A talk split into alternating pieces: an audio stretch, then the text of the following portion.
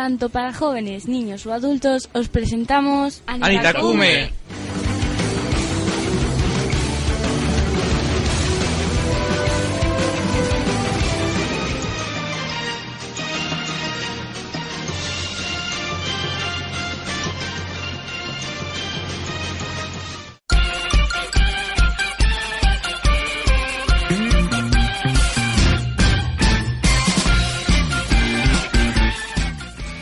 Si eres un amante de la cultura japonesa o simplemente quieres introducirte a ella, recuerda bien esta sección porque de ese modo conseguirás estar al tanto de las últimas novedades.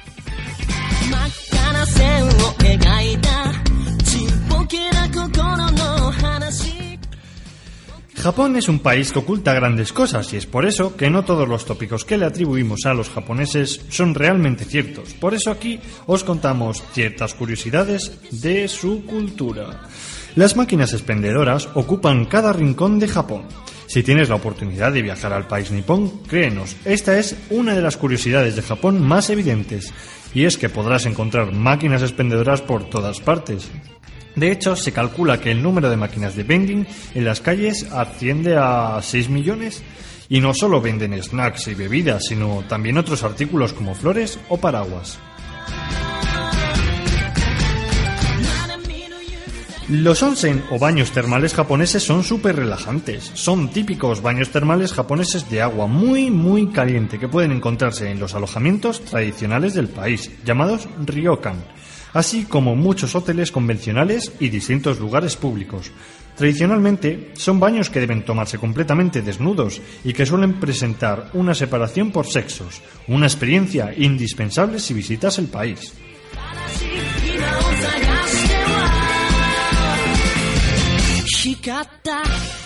¿Los japoneses son todos iguales? Hay una explicación. Probablemente hayas tenido alguna vez la sensación de que cuesta diferenciar a los japoneses. Pues bien, hay una razón profunda que explica este fenómeno. En Japón se prima por encima de todo la homogeneidad social, tanto en cuestiones físicas como psicológicas. Esto se manifiesta en el término osoroi, empleado para designar la importancia de una vestimenta compartida por distintos ámbitos sociales con el fin de aportar una conciencia de grupo. Esta cohesión conjunta afecta también a nuestra percepción de quienes la profesan.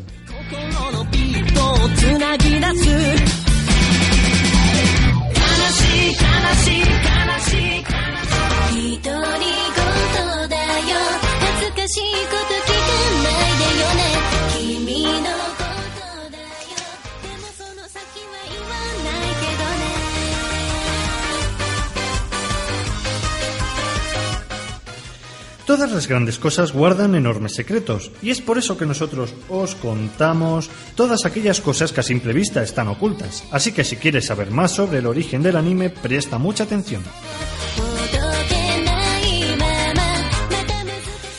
En 1983 se publicaba el manga Nausicaa del Valle del Viento y le ofrecieron a Miyazaki llevarla a la gran pantalla. A pesar de que de su reticencia en un principio, accedió a la propuesta con la condición de que Takata le acompañase en el proyecto como productor. La película fue todo un éxito, se estrenó en 1984 y supuso un cambio de sentido. Desde entonces, los estudios Ghibli se han centrado en la creación de películas animadas de gran calidad, abriéndose un hueco tanto en la industria japonesa, donde predominan los OVAs y los animes, como a nivel mundial, cediendo los derechos de vídeo y distribución a la multinacional Disney, como películas La princesa Mononoke y El viaje de Chihiro. El manga en Japón también es un auténtico fenómeno de masas. Un único dato sirve para ilustrar la magnífica la magnitud, perdón, de este fenómeno. En 1989, el 38% de todos los libros y revistas publicados en Japón eran mangas. Y bueno, como se puede suponer por esta cifra, el manga no es solo cosa de jóvenes. En Japón hay manga para todas las edades, profesiones y estratos sociales, incluyendo amos amas de casa, oficinistas, adolescentes, obreros, etc. El manga erótico y pornográfico, hentai, supone una cuarta parte de las ventas totales.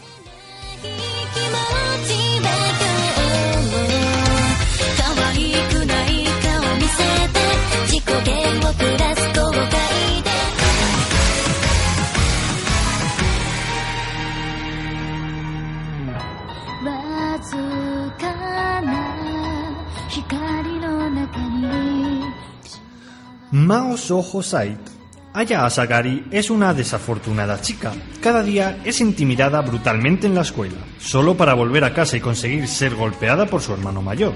Después de un día particularmente vicioso, una imagen de una chica extraña aparece en su ordenador y ofrece su poder mágico. Antes de que ella sepa lo que se está haciendo, le hace clic en sí. Al día siguiente, una especie de juguete aparece en su armario de la escuela, una pistola de color rosa. No mucho tiempo después de este suceso, tendrá que usarlo contra su compañera de clases, con resultados bastante sangrientos.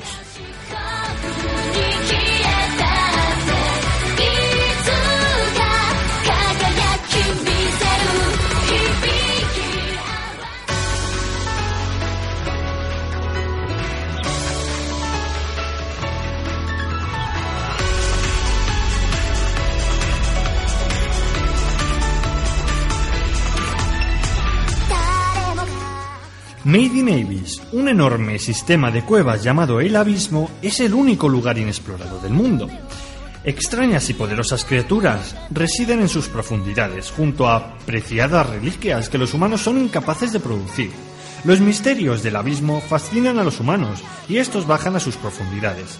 Los aventureros que se adentran en él son conocidos como Cave Raiders. Una joven huérfana vive en el pueblo de Osu, en el filo del abismo. Su dueño, su sueño es convertirse en una Cave Raider, como su madre, y solventar los misterios del sistema de cuevas. Un día, ella comienza a explorar las cuevas y descubre un robot con aspecto de un chico humano. ¿La inmersión en el abismo será fácil?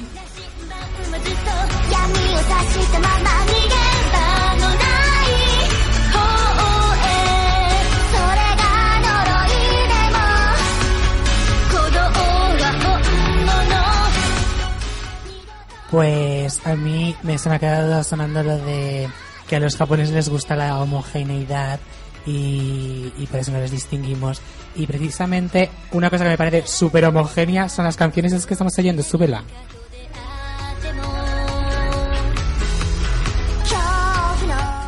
Esa chica la canta todo. ¿No suena todas igual? A mí las canciones me suenan todas igual, la misma chica cantando. A ver si no va a ser una chica y va a ser el muñeco ese. Un robot. Eh, no, un muñeco, ¿cómo es ese? De... ¿El del gato? No, hombre, el del gato es el muñequito ese que mueve el brazo para arriba y para abajo. El manequín eco, sí. No, una muñeca que canta, que es un dibujo en 3D. Ah, eh, sí. No sé, pero tiene un éxito por ahí.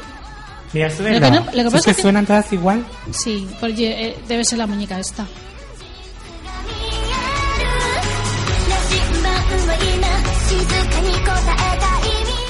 Sí, la muñeca esta que dices es Hatsume Miku. Pues Eh, esa Con es. pelos, Debe de serlo. con pelos azules Con- y demás. Sí, con unas coletas así. ¿no? Sí, sí, la de...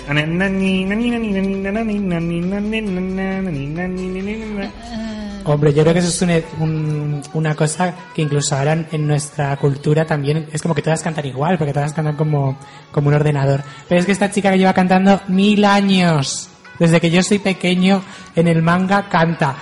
Y canta todavía, o sea, esa mujer Pero es- ¿sabes por qué? Porque esa mujer ya tiene 80 años, Y pero resulta que es como la mujer esta que quiere ser negra, pues esta quiere ser eternamente joven.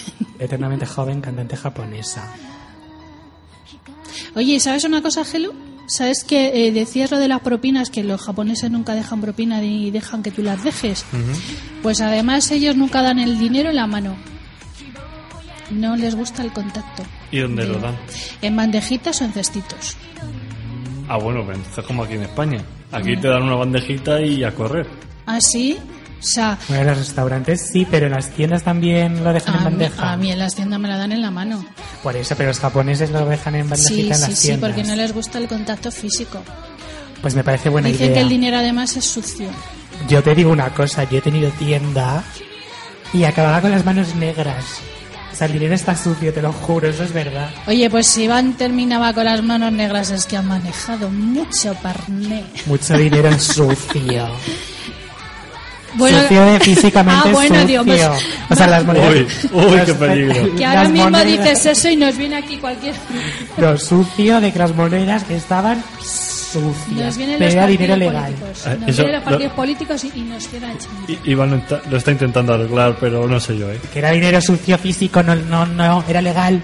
Ya, ya. Lo juro. Ya, ya, ya.